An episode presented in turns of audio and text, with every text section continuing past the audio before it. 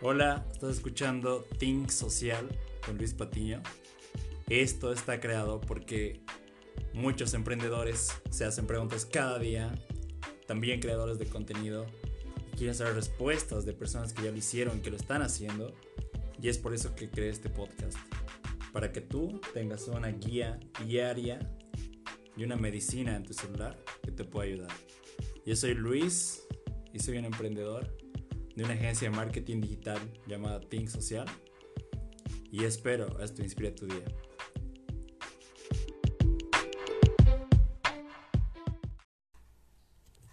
¿Qué tal podcast? Este es el episodio 06, bienvenido. Y voy a hacerte una pregunta. ¿Alguna vez te has preguntado cómo puedo viajar tanto? ¿Cómo puedo viajar por muchos países y aún así ser joven? Pues este es el episodio que estás buscando. En este episodio tenemos a Indira Arias. Ella es emprendedora, también es viajera, ha sido por 14 países y es joven. No importa si eres joven, ella te va a dar el camino. Así que asegúrate de quedarte hasta el final porque ella te va a dar unos tips brutales. Brutales. Bienvenida, Indira, al podcast de Think Social con Luis Patiño. Y gracias por tiempo primero. Estamos grabando en domingo porque hemos grabado ya antes y, y el COVID nos ha arruinado. hemos perdido la grabación. Así que esta es la segunda grabación. Ha entrado el virus. el virus. Y ahí puedes presentarte, Indira, puedes decir que es, que es Hamuy. Em, ¿Y por qué, por qué empezaste? Bolivia. Hola, hola, mi nombre es Indira Arias Aliaga, soy potosina, orgullosamente potosina, actualmente radico en la ciudad de La Paz y bueno, Hamuy es la expresión de todo lo que yo soy, ¿no? Eh, si ustedes quieren conocer a Indira Arias Aliaga, visiten nuestra página Hamuy, ahí me van a conocer. Amoy es mi guagua, ha nacido hace justamente hoy, 12 de abril, cumplimos dos meses. Em, y nada, Hamoy es una empresa social que a través de sus servicios busca generar un impacto positivo en, en los diferentes grupos beneficiarios, apoyándolos a crear um, a desarrollar a, a, un desarrollo integral. ¿A qué me refiero? Aquí nosotros a través de los servicios que realizamos, que son la asesoría en viajes con propósito y eh, los conversatorios a nivel nacional, eh, queremos llegar a diferentes grupos, eh, a diferentes grupos con vulnerabilidad en nuestro país y apoyarlos con diferentes em, bienes materiales, por así decir, que estos grupos vulnerables necesitaran, pero a eso nosotros le sumamos el tema de la educación. Uno de los principios de Hamoy es que sin solidaridad, o sea, con la solidaridad va, de la mano la educación para realmente generar un impacto positivo eh, de un desarrollo integral en cada una de las personas, de los grupos sociales a los que vayamos a beneficiar. Eh, actualmente llevamos dos meses eh, en el mercado. Hemos comenzado con nuestro primer conversatorio en la ciudad de Potosí, el segundo ha en la ciudad de La Paz. Hemos llegado alrededor de 90 personas en nuestros, a través de nuestros conversatorios eh, vamos alrededor de 200 y pico followers en Instagram, así que los invito a que nos sigan, eh, Jamo y Bolivia. En el Facebook estamos casi, casi por llegar a nuestros 500 followers, así que también los invito a que nos regalen su like. Estamos como Hamuy. Hamuy significa ven. Eh, por lo que hacemos, es, es, es, una, es un llamado a los jóvenes bolivianos para que se unan a nosotros y podamos crear construir, inspirar a más gente, ¿no? Que más, que sean más jóvenes bolivianos los que tengan el coraje de poder salir al exterior, conocer el mundo, comérselo y luego regresar a nuestro país y empezar a crear. Da, bueno, buenísimo. Entonces, es el, la asesoría en viajes que das tú y también el, eh, el apoyo a los grupos que son vulnerables, ¿no? Con algunos bienes materiales. Y, y ¿cómo, cómo influye Potosí en, en, todo lo que has creado? ¿Cómo influye tus raíces? Uy, en todo, desde el logo, ¿no? Eh, el logo es un colibrí que está, eh, que está, está absorbiendo el polen, por así decir, de una flor. Esa es la flor de papa. Y em, parte de la línea gráfica que ustedes van a ver de Hamo van a encontrar un aguayo. Ese aguayo eh, es súper especial para mí porque es un aguayo tejido en el norte de Potosí y es de mis abuelos, ¿no? Entonces, em, el logo de Hamoy es, el, es, em, es, es, em, es, un sueño que yo tuve eh, día antes de, de, lanzar, de lanzar nuestra, nuestra marca, ¿no? nuestro logo. El colibrí representa a mi hermana. Eh, mi hermana ah, falleció hace ocho meses en un accidente. Ella iba como voluntaria a Charazani y, y perdió la vida. Se nos fue físicamente.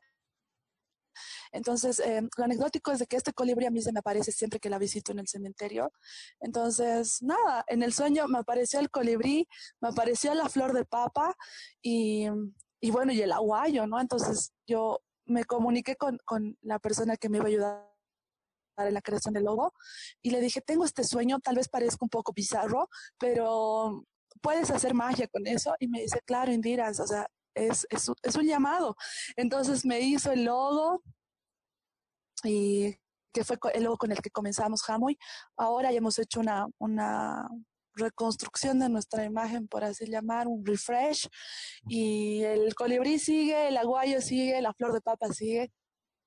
Y, y nada, o sea, Hamuy, incluso desde el nombre, ¿no? Es un nombre quechua, Hamuy significa ven en quechua y, y, tiene mucho, mucho que ver con mis raíces, con, con lo que soy y de dónde vengo, ¿no? Está muy bueno. Sí, me, me, gusta que sea de 100% así, boliviano. Por ejemplo, por, si tú estás escuchando, mm, nosotros somos de Bolivia y justo por eso es que ella explica un poco lo que es el aguayo, lo que es la flor de papa. Exacto. Y el tejido, ¿no? Que es del de norte de Potosí. Exacto. Y, y, eso es lo que queremos, ¿no? Que la gente que nos va de afuera conozca un poquito de nuestra cultura, sepa eh, desde el nombre, ¿no? Que tengan esa curiosidad y que me digan qué es Hamoy. Y ahí viene, ¿no? Toda la historia, todo lo que significa. Y, bueno, que, el aguayo también de este lugar del norte de Potosí pueda ser visible, ¿no? Eh, además, mira, yo te comento como anécdota el momento en que yo dije, bueno, esto se va a llamar Hamoy muchas personas me decían, eh, Indira, búscale otro nombre, como en quechua, en quechua no pega, no suena. Y, mm, y, no te voy a negar que sí lo he pensado, ¿no? A ver, dije, pues, quizás algo en inglés suena más y pega más. Pero después, eh, no, pues me decidí por Hamoy porque tiene mucho, mucho significado para mí eh, y además eh, representa mucho lo que yo soy, ¿no? Y eso es lo que la gente, lo que quiero que la gente de afuera, que nos conozca, eh, conozca esto, ¿no? Sepa de esto. Sí, sí, sí. Cuando, bueno, yo tengo un fotógrafo que es igual de Estados Unidos y dice que cuando viene a otro país le gusta más lo que es del, del país, así que no, no, tanto le gusta algo, algo gringo, sino algo, algo del país. bueno, según él, ¿no? Entonces lo, lo que dices es que, bueno, lo que yo veo es que más es el aporte al, a los a las personas que tú quieres servir, ¿no? Y los que quieres servir son muchas personas, entonces me parece increíble que el objetivo sea más que todo ayudar. Así que te deseo éxito, India. hay, gracias, gracias. y que igual le, hicimos anterior vez que perdimos el audio. Era eso de, de los viajeros de Instagram y, de un voluntariado, o sea, cuál, como, por ejemplo, alguien ve en Instagram y hay varios blogueros que dicen que viven de eso. Entonces, algunos piensan que es lo mismo, ¿no? O tal vez un viajero como tú lo hiciste, un voluntariado es muy diferente a un viajero que está en Instagram. Entonces, quería que expliques un poco cómo, cómo era tu día como viajera y cómo crees que es la diferencia de un, de un bloguero de, de Instagram. Bueno, eh, yo pienso que cuando uno empieza un viaje, en mi caso es un viaje largo de dos años, hay todo tipo de viajeros, ¿no? O sea, hay viajeros, hay turistas, hay gente que hace viajes por trabajo, hay gente que lo hace eh, viajes para generar contenido, hay gente que viaja eh, por, no sé, más un tema de, qué sé yo, de voluntariado y demás. O sea, depende cuál es el propósito de tu viaje. ¿no? Lo que yo ofrezco con Hamoy son viajes con propósito. A viajes con propósito me refiero voluntariados en el exterior, específicamente en lo que es India y el sudeste asiático. ¿Por qué? Porque son lugares donde yo he voluntariado durante dos años. Entonces, con mi experiencia, yo puedo generar en esa persona, en ese joven boliviano que quiere conocer estos países, la seguridad de que va a llegar a una organización o a una familia donde em, va a recibir quizás... Em, va a recibir eh, los mismos beneficios y quizás mejores de los que yo he recibido en su momento, pero yo me voy a encargar de hacer el contacto y de ser ese, em, ese pepe grillo durante toda esta su aventura de viaje en solo. ¿no? Muchas veces, y ese es, el temor que muchos jóvenes bolivianos tenemos al momento de salir de nuestro país, ¿no? Hacerlo solos, eh, porque muchos, muchos, eh, porque nos vienen a la mente muchos, mm, muchos tabús, ¿no? Muchas, muchas, eh, mucha información que nos llega de familia y amigos, pero más que ser información que nos motive a hacerlo, es información que nos desmotiva a hacerlo, ¿no? Ah. Y nos genera miedo. Entonces, Hamoy está para eso, ¿no? Para enseñarte a, para... Eh, empoderarte, si esa es la palabra, y, ayudarte a tomar el coraje y el valor a poder hacer ese viaje en solo a, cualquiera de estos lugares en Asia, en el sudeste asiático o la India, que ustedes quisieran quisieran hacer, pero con el plus de que no vas a, no te vamos a empoderar para que lo hagas por simplemente el placer de hacerlo, sino que vas a ir con un propósito. Vas a llegar a esta familia o esta organización con un con, con, tu marraqueta bajo el brazo, como así decirle, ¿no? Vas a ir con un proyecto, vas a ir con algo que aporte, ¿no? Porque estoy más, más que segura y, y, yo te doy, eh, te doy la, la certeza de eso, de que ese país o ese país, esa familia, esa gente con la que la persona vaya a interactuar en ese país, le va a aportar más de lo que esta persona pueda esperar. Entonces, em, es eso, ¿no? Desde mi experiencia, em, yo, como les decía, he hecho voluntariado en estos países y, he ido con, con, un propósito y mi propósito ha sido el de conocer más a fondo la forma de vida de la gente local, más allá que el propósito de conocer todos los museos, todos los, los, los las maravillas de estos países que por algún, por un, por, cierto, eh, en cierto porcentaje lo he hecho, pero ese no era mi objetivo, ¿no? Mi objetivo era conocer eh, de cerca la vida, las costumbres de la gente local de cada uno de los países a los que he visitado. Y esa, esa experiencia es la que quiero transmitir a través de los asesoramientos, em, asesoramientos en viajes con propósito que ofrece Hammer. Quiero que la gente que tome estos, este asesoramiento tenga y vibre de la misma forma o tal vez más eh, que yo lo he hecho en su momento, ¿no? Súper. Entonces, hay mucha diferencia entre los viajeros, los turistas, voluntariado, y tú les vas a guiar en todo el camino a la India. Y no a la India, también al sudeste asiático, ¿no? Y dime, diría, ¿cómo era, cómo era un día en la India tuyo? Así desde que te levantabas, ¿cómo era un día así por horas? ¿Cómo era un día normal? ¿Cómo era una rutina? A ver, ah, en uno de los voluntariados que hice y que está también en nuestro, está a disposición de la gente que quiera tomarlo, yo trabajaba en una escuela, en un kinder, Entonces, mi día iniciaba primero con el desayuno local, ¿no? Que eran chapatis. Los chapatis son, es un pan, eh, el pan indio, que son como, más o menos como las pampitas árabes, más o menos. Eran, bueno, chapati y un sofreído de verduras. En la India no van a encontrar para el desayuno mantequilla, mermelada, dulce, Pan. manjar y, y pan. No, eso generalmente es el chapati y algo salado o picante, ¿no? Ya. Generalmente el desayuno es salado. Entonces, después de eso, yo tenía una bicicleta que la organización te la, te la, te la pone a disposición. Y esta, con esta, bicic- en esta bicicleta yo me transportaba hasta el kinder donde trabajaba, que en bicicleta más o menos me llevaba como 20 minutos, más o menos, eh, bicicleteando. ¿ya? Y em, eh, bueno, yo iba en bicicleta eh, tempranito, salía de la casa como a las siete y media porque en verano esa hora es, es fresquito. Y bueno, llegaba a la escuela y el recibimiento es pues épico, así yo solamente de acordarme ya se me mueve, me pasa como una, una vibra por todo el cuerpo porque yo llegaba y era como si hubiera llegado, no sé, pues Indira Gandhi, ¿no? Yo me sentí Indira Gandhi cada vez que llegaba a la escuela, porque entonces, entonces los niños eh, ya sabían más o menos la hora en la que yo llegaba, nuestras clases empezaban a las nueve, entonces los niños, ya, ya había niños para esa hora en la escuela, y em, entonces serían como que, ah, Indira Mam, Indira Mam, ¿no?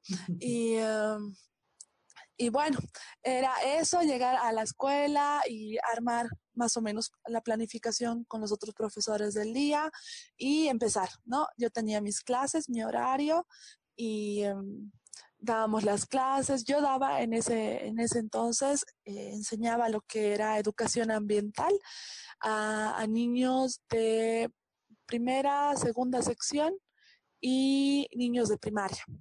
Entonces teníamos solamente primero básico, que es para nosotros primero básico. Había primero básico, primera y segunda sección eh, en este kinder donde, donde era voluntaria. Y eh, ya era eso, entonces era trabajar toda la mañana con los niños, enseñándoles educación ambiental.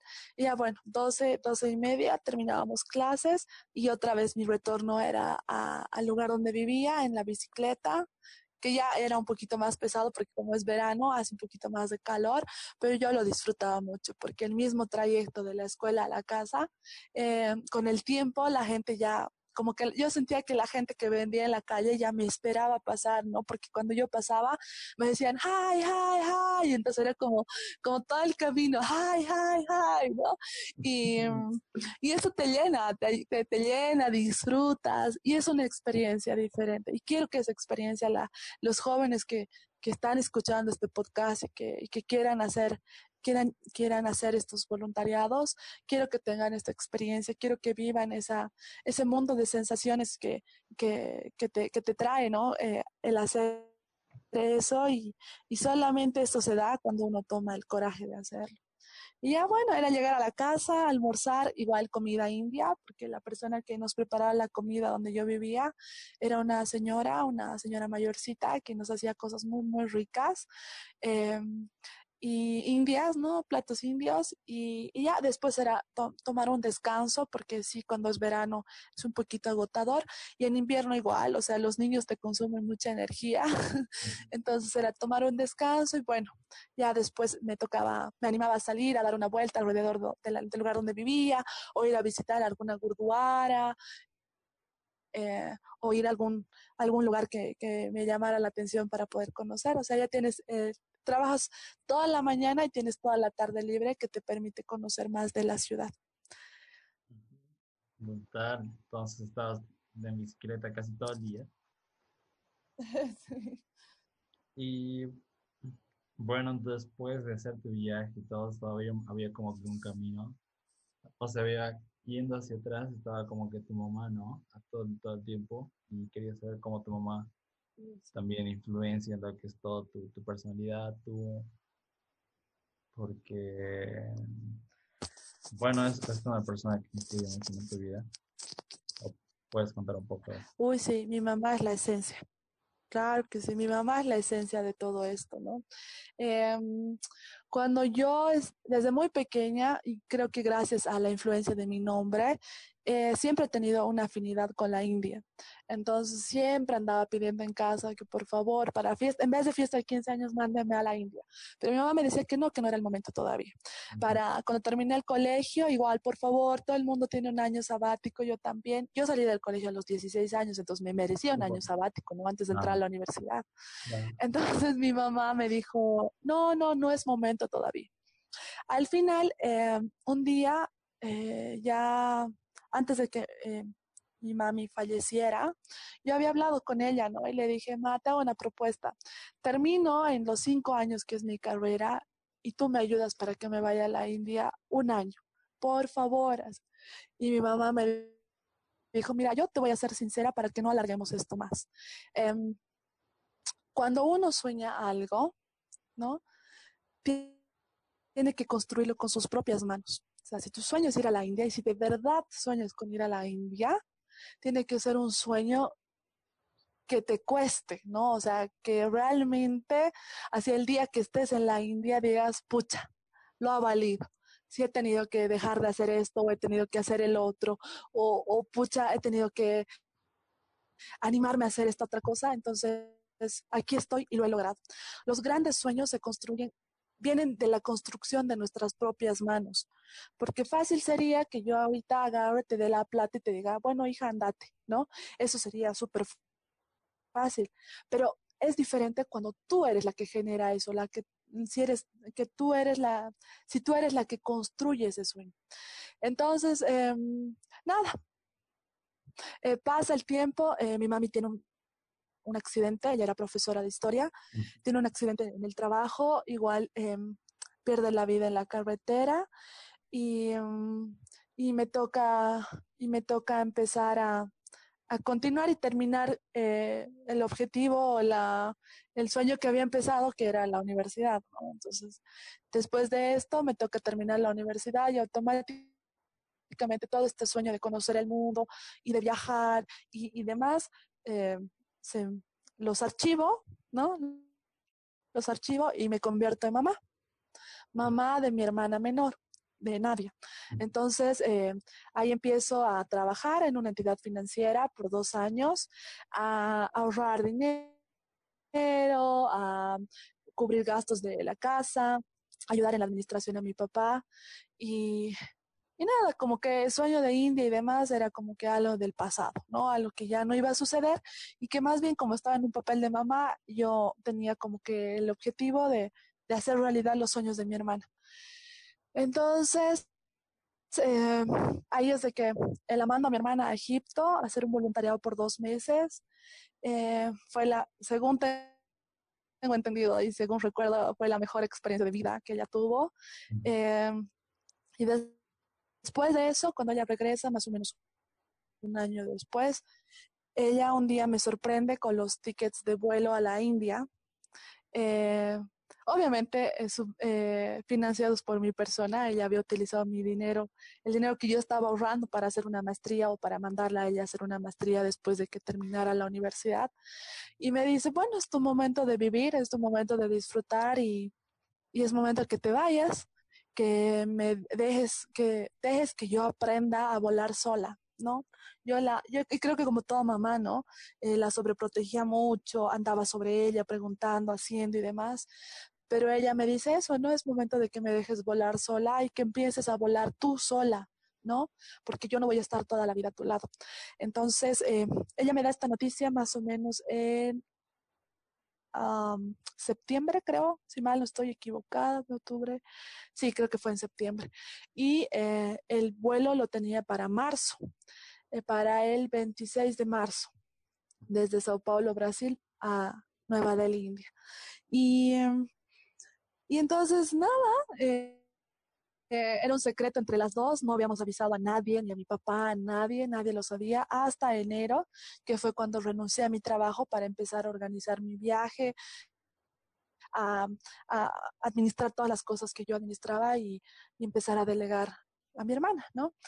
Y, y, bueno, ahí no voy a negar que me ha entrado, al principio sí, es como que mucha alegría y demás, pero después sí me había entrado el miedo, el miedo de hacer esto, porque, o sea, yo no había caído en cuenta de que me estaba yendo a uno de los países más poblados del mundo y donde yo creía en ese momento que solamente la gente hablaba hindi, pero no, la gente habla inglés, claro que también es un inglés un poquito más complicado para nosotros los latinos de entender porque estamos muy acostumbrados al inglés americano.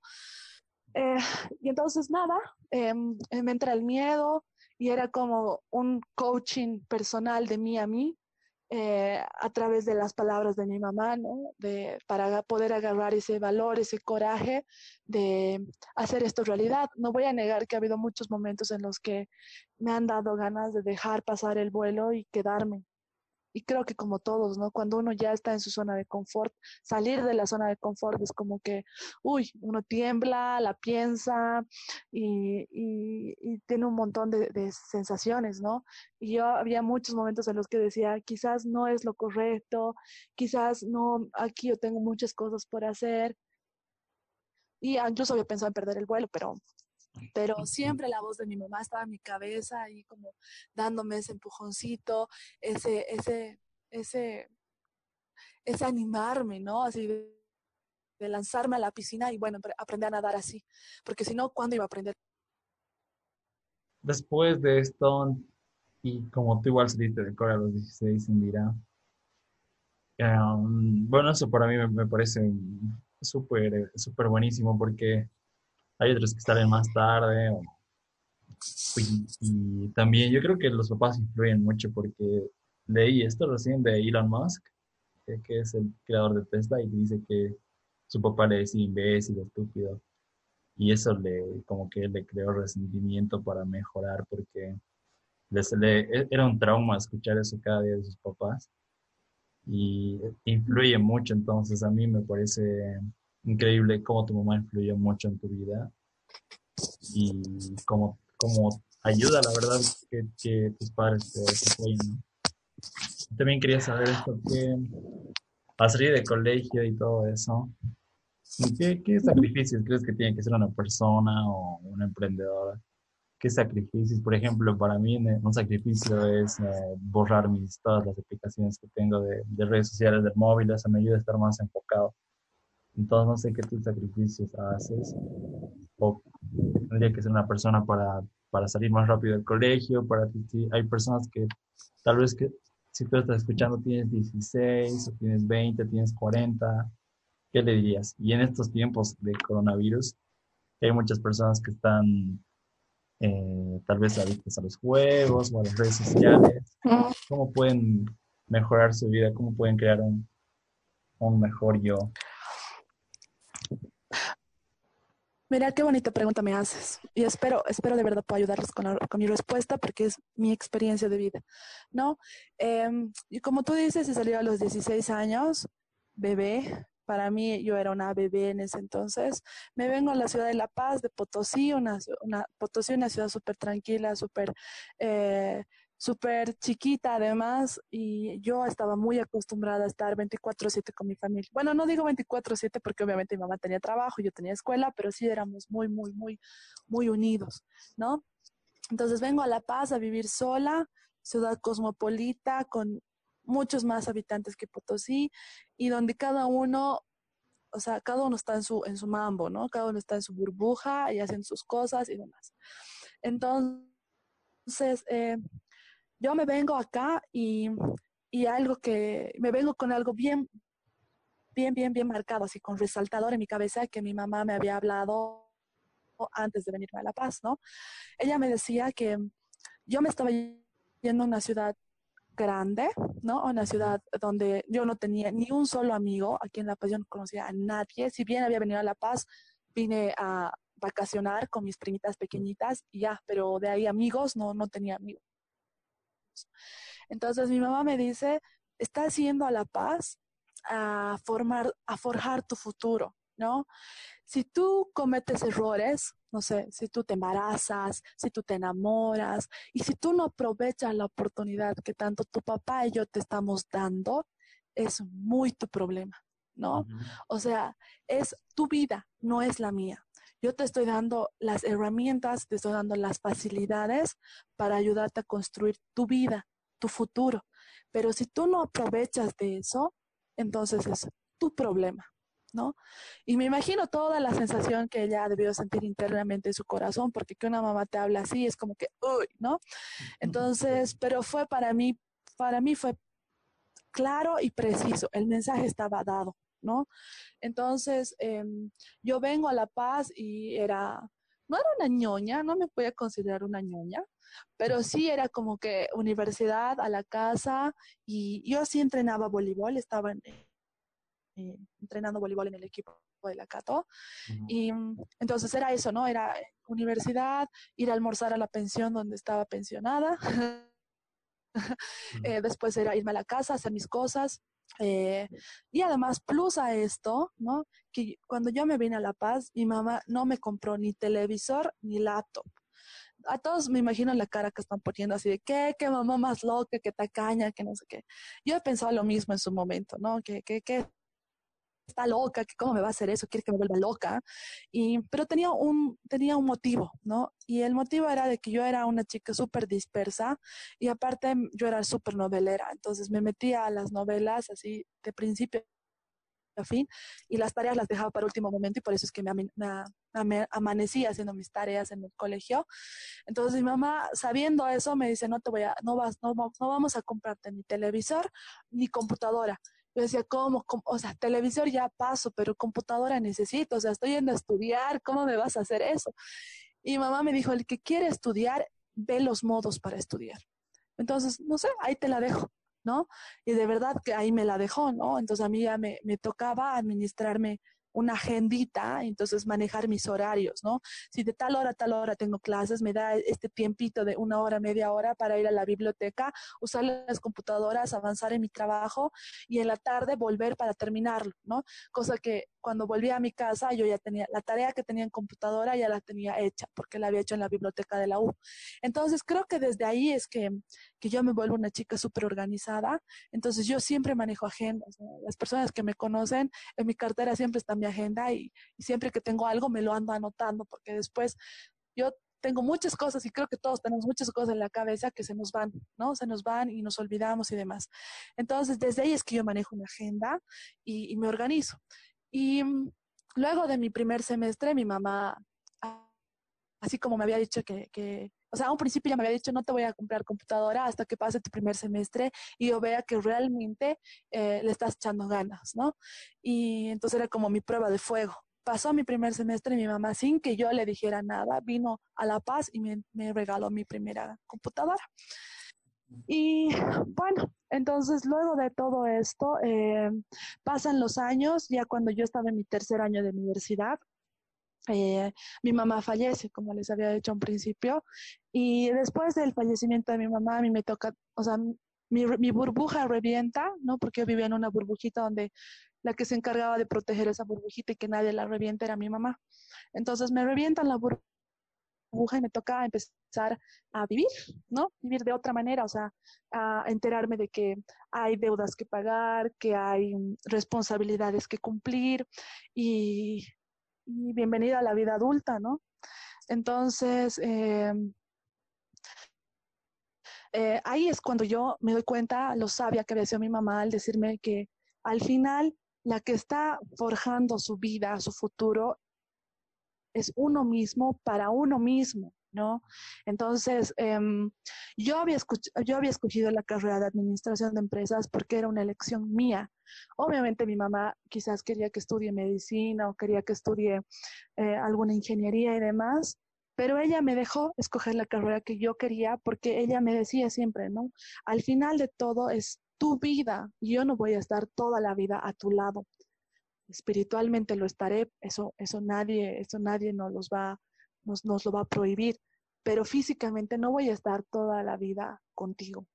Entonces, em, las decisiones que tú vayas tomando cada día son decisiones que te van a ayudar a construir ese caminito, a que te van a ayudar a construir eso que tú estás queriendo para tu futuro. Entonces, después de que mi mamá fallece, yo caigo en cuenta de todo esto, ¿no? ¿Qué hubiera sido de mí si en esos tres años antes de que mi mamá falleciera y, sola en La Paz, universidad y demás, me hubiera dedicado, qué sé yo, a fiestas y, no sé, a vicios, drogas, alcohol, eh, no sé, compradora compulsiva y gastarme la plata de la pensión que me mandaban para la universidad y demás, ¿no? Entonces, ¿qué hubiera sido de mí cuando mi mamá fallece? Porque si bien tú decías que nuestros, nuestra familia influye mucho en, en cómo, cómo somos en nuestro ahora, en mi casa mi mamá era la, la mujer soñadora, la que para ella llegar a la luna no era imposible. O sea, si yo me lo proponía, ella sabía y estaba segura que yo lo iba a hacer. ¿No?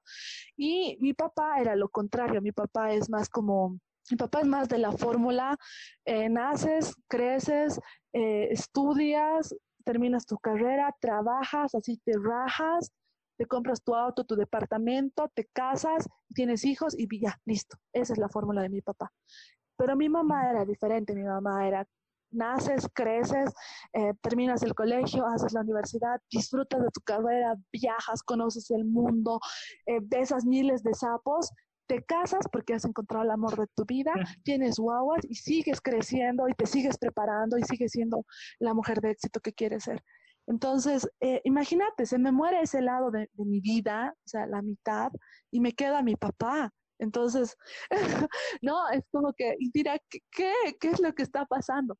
Entonces, em, nada, o sea, después de que mi mamá fallece, entonces yo caigo en cuenta y digo, realmente mi mamá tenía tanta, tanta razón. O sea, termino, o sea, en ese entonces cuando mi mamá fallece, yo estaba en casi lo último de mi, de mi carrera, ya estaba entrando a, a armar mi proyecto de grado. Entonces, nada, o sea, sin, todos esos años yo había aprovechado la universidad, había, me había ido bien en la universidad y todo, entonces no estaba perdida, ¿no? Solamente era continuar los, los pequeños pasitos que me faltaban para terminar mi carrera y, y graduarme, ¿no? Que creo que es la mejor herencia, y mi mamá siempre me lo decía, la carrera profesional de nuestros hijos es la mejor herencia que nosotros podemos dejar a nuestros hijos como papás más allá de bienes materiales, porque los bienes materiales desaparecen, no sé, viene un terremoto y adiós, ¿no? O viene un virus y adiós. Entonces, pero la carrera, los conocimientos, toda esa, esa herencia intelectual que nosotros podemos dejar a nuestros hijos es, es lo mejor que podemos hacer como papás. Entonces, a mí me toca solamente dar unos pequeños pasos más y terminar mi carrera profesional y ya, de ahí empezar a, a escalar, a escalar y a escalar. Entonces, ahí les va mi experiencia de vida para aquellas personas que están dejando pasar los días, creyendo de que nuestros papás van a estar toda la vida apoyándonos, dándonos plata y demás, o pensando de que nos va a llegar un milagro del cielo y, y de repente vamos a ser dueños de nuestra propia empresa, ¿no? No, eso, eso no va a pasar. Quizás, quizás si tienen mucha suerte, tienen un golpe de suerte, quizás, pero eh, los días pasan los días pasan y cada día tenemos que aprovecharlo como si fuera el último. Yo sé que eso suena muy trillado, ¿no? Aprovechar cada día como si fuera el último de nuestra vida. Puede sonar trillado, pero cuando uno tiene la experiencia que yo he tenido, ¿no? Que mi mamá fallece, entonces ahí, ahí uno realmente valora, porque ya ahí ya no tiene ese, ese, ese apoyo emocional y económico que tal vez había antes, sino que a uno le cuesta como que rascárselas con sus propias manos, como así dicen, ¿no? Entonces, ahí, ahí se los dejo y la decisión es de cada uno nada más. Eso sí, yo creo que, bueno, siempre es tomar responsabilidad de, tus acciones, reacciones y de tu vida. Sí. Así que igual lo siento por tu mamá y tu hermana, Y bueno, yo creo que ya con esta última pregunta nos podemos despedir ya. Y bueno, hay algo que yo quería preguntarte y es más que todo sobre las mujeres. Bueno, en, lo que, en lo que es mi percepción de, lo que son las personas, yo puedo, yo no juzgo a las personas, sino que al momento de estar con ellas, yo puedo decir qué tipo de persona es. Solo por cómo ve, cómo me ve, si me ve a los ojos, ah, por la forma que de sus manos, todo eso. Así que yo no juzgo a las personas, ni a las mujeres, ni a los hombres. Para mí cada persona es diferente. Pero en lo que es, son mujeres y es muy diferente, ¿no? Por lo que por muchos factores desde el cuerpo. Así que si tú te dirías a una mujer que, que puede hacer ella ya para tomar control de su vida, o si quiere emprender, que, que, ¿qué le dirías a una mujer? Porque yo creo que sí es muy diferente hombres y mujeres. Igual me contabas de esta, Exacto. de esta gang, ya que era, ¿cómo era? Bula, Bulavi Gang. Gulavigan, sí, Sí, las parece Gulavigan. Eh, Sí, es. Bueno, yo tengo, yo tengo, eh, yo manejo, digamos, el concepto de que hombres y mujeres somos iguales, solamente que la sociedad nos ve de diferente manera, ¿no? Eh, obviamente, física, fisiológicamente y demás, puede ser que nos diferencie el tema de sexo y de demás, pero, mm, pero creo que ambos tenemos las mismas capacidades para poder eh, enfrentar cualquier tipo de adversidad, eh, para poder hacer cualquier tipo, hacer realidad cualquier tipo de sueño. Y yo lo he comprobado, que he estado de voluntaria en Nepal en una obra en una construcción en donde no había, ah, no, porque son mujeres, no alcen los, los sacos de cemento, ¿no? Que eran de 50 kilogramos, creo, 50 kilos. Y, mm, no, porque son hombres, ustedes no, no vayan a pintar o no hagan esto otro porque es de chicas. No, chicos y chicas de la misma forma levantábamos, tal vez las chicas nos pe- pedíamos ayuda de un chico de una chica para que nos ayuden a levantar, pero lo hacíamos. Y he visto muchas chicas que lo hacían solas. Entonces, ahí ya va mi, mi- moraleja de vida, ¿no? O sea, no juzgar que porque es chica no puede hacer esto porque es chico no puede hacer el otro. Ahí, punto final. Ahora, respecto a cuando te digo de la sociedad nos mira con otros ojos, eso es totalmente cierto, ¿no? Eh, qué sé yo, si un chico, cuando un viajero eh, hace eh, todo su viaje haciendo este dedo, hitchhiking, ¿no? Haciendo dedo, parando movilidades en medio de la carretera para conseguir transporte gratis, un chico puede contar lo excitante y lo maravilloso que es y lo que te ayuda a, tener una mejor relación con la gente local y qué sé yo. Para una chica es más complicado y te lo digo yo. ¿Por qué? Porque yo eh, he intentado hacer esto del hitchhiking, que es el, el dedo, ¿no veas? Hacer dedo para que te levanten y lo he intentado en Indonesia. Y las dos veces que me han levantado, no ha sido así como que, pucha, ah, ah, que, que esa, no sé, la extranjera que quiere que la ayude y demás. Lo han hecho por pena, porque soy chica. Y me lo han dicho así, ay, me ha dado pena verte ahí solita, indefensa, y por eso te he ayudado. ¿A dónde quieres que te lleve? ¿Necesitas dinero? Ya, entonces me hacían ese tipo de preguntas y yo era como que, no, solamente porque quería intentarlo y ver y tener la experiencia y conocer gente y, y no sé. ¿No?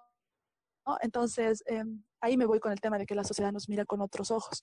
Ahora, eh, hay otro tema también. Yo, como tú lo mencionabas, eh, fui parte de las Gulavigan, que es una organización en la India de mujeres eh, en el área rural, en Uttar Pradesh, que luchan eh, por, los, por la defensa de los derechos de la mujer en, el área rural de la India, ¿no? Y al mismo tiempo eh, trabajan en el empoderamiento de la mujer.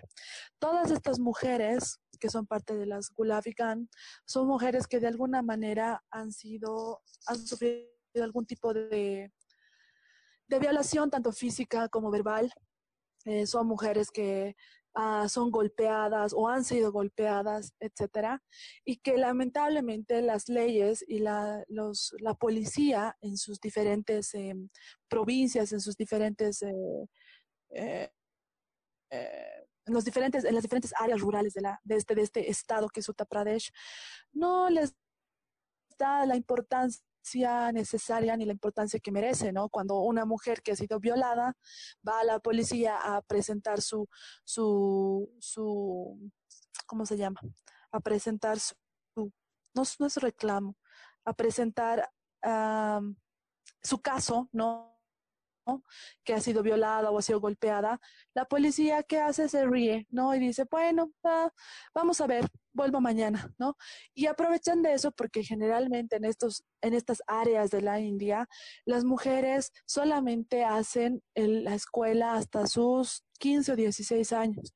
De ahí ellas tienen que dejar la escuela porque los, las familias ya están eh, arreglando su matrimonio para que ellas puedan eh, casarse con un hombre que obviamente es mucho mayor que ellas y que obviamente ha terminado la escuela y, y, bueno, ya tiene un, un, un, oficio, ¿no? Un trabajo que, le permita mantener a la, a la, chica. Y en muchos lugares, no solamente de la India y de Nepal, muchas de estas mujeres ni siquiera cuentan con un certificado de nacimiento, ni siquiera cuentan con un certificado de, de de, de, bautizo y demás, o sea, no, no, básicamente, no tienen un carnet, ahí me voy, no tienen certificado de nacimiento y obviamente no tienen un carnet que las identifique como quienes son, como parte de una, de un país, ¿no? Como parte de un, de una sociedad, ¿no? Y muchas de ellas no saben escribir, no saben leer, y, y, bueno, las autoridades que tienen el poder, poder entre comillas, aprovechan de eso, ¿no?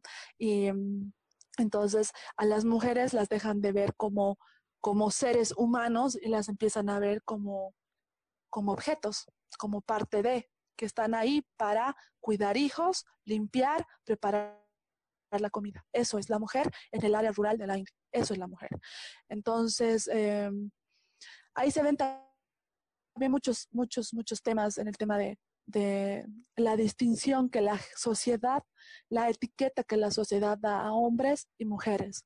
Muchos me, muchos me preguntan, Indira, ¿qué significa viajar, viajar sola como mujer y demás?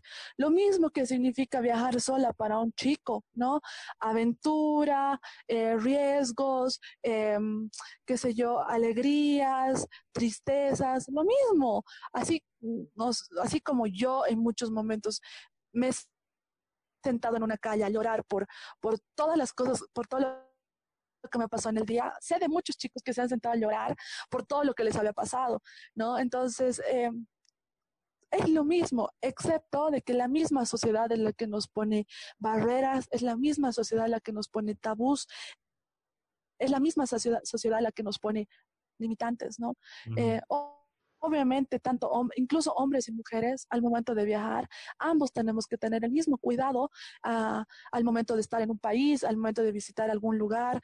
Claro que tal vez por el mismo hecho de, que creo que eso viene en, la sangre de los chicos incorporado esa, esa, no sé, adrenalina de superioridad, ¿no? Que incluso las mismas mamás creo que, que siembran eso en los chicos hombres desde el momento en que nacen, ¿no?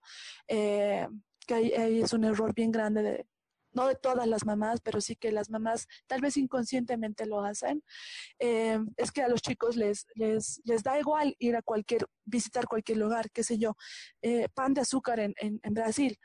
Visitar pan de azúcar para mí ha sido como, uff, ¿no?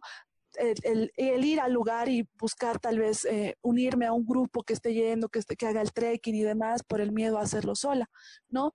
Pero los chicos no, pues los chicos se van solos y no importa, más bien si hay riesgo mejor, más aventura, todo esto y demás. Pero, mm, pero es eso, sobre todo me voy al tema de cómo nosotros mismos estamos poniendo esos tabús y esos tabús hay que romperlos. Y ahí está Hamuy. Hamuy está para, para, para poder ayudarles a romper esos tabús darte ese coaching, por, así decirlo, al momento de antes de que tú empieces este viaje solo. Está muy bueno eso de... Bueno, sí somos iguales, todos somos muy iguales. Y bueno, somos humanos y tenemos fortalezas y debilidades nada más. Eso sí me has, me dejado muy claro. igual en marketing hay algo que es la percepción y que nosotros percibimos y nuestro cerebro ya lo supone. Y sí. solo vemos una mujer y el, cerebro debe suponer, piensa lo dice mujer, ¿no? Por cómo se viste y todo. Y como hombre, ya nada más es la percepción de las personas en lo que es hombre y mujer, pero todos somos iguales, diferentes eh, culturas, disciplina, diferentes creencias, nada más. Así que, bueno, yo te agradezco por tu tiempo, Mira, por eh, dar tu conocimiento y este valor a las personas al, a, vos que estás escuchando. Si te ha agregado valor, compártelo con alguien. Y si conoces a alguien que quiere hacer voluntariado, igual compárteselo para que pueda escuchar y contactarse con Indira. Así que igual Indira, ahora puedes decir dónde te pueden contactar todos los que están escuchando. Y también si son de otro país, no sé cómo te contactan, cómo es eso con otros países y que dejes tus redes sociales para que ya finalicemos. Claro que sí. Bueno, eh, para contactarse con Hamu y adquirir cualquiera de sus dos servicios, que son el del asesoramiento en viajes con propósito, voluntariado en eh, India y el sudeste asiático, eh, o los conversatorios, si quieren ser parte de los conversatorios, ya sea como oyentes o como panelistas, por favor, eh, contáctense con nosotros a través de nuestras redes sociales. En el Instagram estamos como Jamuy Bolivia, Jamuy con J, Jamuy Bolivia, y en el Facebook estamos como Jamuy. También les voy a, les paso el correo que es Jamuy Bolivia A, o sea, Bolivia y una A extra, gmail.com. Nos pueden escribir ahí. Si conocen de alguna persona que ha estado viajando fuera o dentro del país y que merece que escuchemos su historia y sus anécdotas y todo eso, también escríbanos para sugerirnos y nosotros nos vamos a contactar con, esa, con ese viajero, aventurero. Em, Ahora, si las, las personas, lo lindo de nuestra página, y eso es a lo que nosotros estamos apuntando, es eh, a, salir, cruzar fronteras, Luis. Estamos, Tenemos una página en español y en inglés, entonces, eh, de la misma forma, ellos se pueden comunicar con nosotros eh, a través de nuestras redes sociales, escribirnos. estamos manejando el inglés y el español como como base de nuestras, de nuestras redes sociales. Y, y nada, también invitarlos a que, que, sean parte de nuestros live domingueros. Justamente el día de hoy tenemos un live dominguero de las trivias viajeras de Hamuy. ¿no? Las trivias viajeras de Hamuy tienen el objetivo de, de traerles a los viajeros del mundo a través de la tecnología que alguna, la primera vez lo hicimos a través de un Instagram Live, hoy día lo vamos a hacer a través del Facebook Live. Entonces, la idea de estas trivias viajeras es ponerlos, eh, traerles todos los viajeros del mundo que yo he tenido la oportunidad de conocer en, en, estos dos años de viaje y que nos cuenten y compartan con ustedes sus experiencias de viaje, sus anécdotas y demás. Y además que eh, nos, nos, nos, compartan eh, sus experiencias y sus conocimientos de cada uno de los países que han visitado a través de 15 preguntas que son parte de las trivias viajeras. Eh, nada, los invitamos a visitar nuestras redes sociales, que como ya se los había mencionado, Jamuy Bolivia en el Instagram, Jamuy en el, Facebook, y ahí se van a enterar de cada una de las, de las actividades, de cada una de las, eh, de, de cada una de las cosas que estamos haciendo. No olviden que también pueden hacernos llegar sus donaciones. En, eh, sus donaciones ya, se, ya sea a través de la cuenta que tenemos habilitada, es una cuenta que está ah, registrada a mi nombre. Eh, para, para la seguridad de ustedes. Entonces, eh, si están dentro del país, pueden hacer sus, donaciones eh, a esa cuenta en el Banco Visa. Y si están fuera en el exterior, también en el transcurso del día o el día de mañana vamos a postear la manera en que pueden hacer sus transferencias si están en el exterior y eh, hacernos llegar una donación para que sea, eh, para que vaya y aporte a, a, nuestro próximo grupo beneficiario. Muchas gracias, Luis, por el espacio. Sé que somos, quizás no seamos una empresa, bueno, no seamos un emprendimiento social con 5, 20 o 15 años de experiencia. Estamos bien, bien, bien, bien, bien nuevitos, bien recién naciditos, dos mesecitos cumplimos hoy, pero yo de verdad agradezco eh, tu invitación porque creo que es momento de romper em, tabús, es momento de, de de romper eh, la fórmula, ¿no? Que, que, por ejemplo, desde la universidad, salimos de la universidad, nuestro primer trabajo son dos años de experiencia, cinco años de experiencia, etcétera. Y lo mismo pasa para los emprendimientos, que, ay, si no tiene dos años o tres años de experiencia, no, no todavía no es nadie en el mercado. Pero creo que más bien cuando recibimos nosotros los emprendedores este apoyo desde un principio es lo que nos motiva a continuar en el mercado y a seguir creando y a seguir haciendo. Y yo creo que si, si así fuera, los índices de emprendedores que han empezado con un emprendimiento y con toda la alegría y de comerse el mundo, eh, sería menos, ¿no? O sea, disminuiría el, el índice de personas que cuando llegan a sus seis meses, a un año y dicen, no, esto no, no funciona, lo dejo, ¿no? Y es que también la sociedad no nos da esa manito.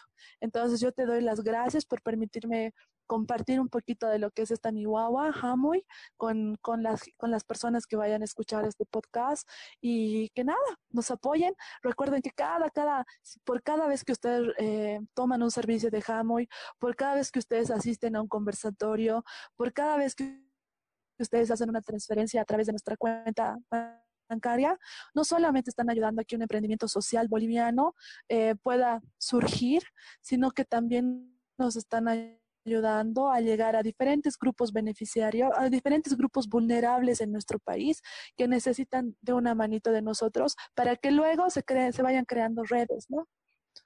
Eso sí.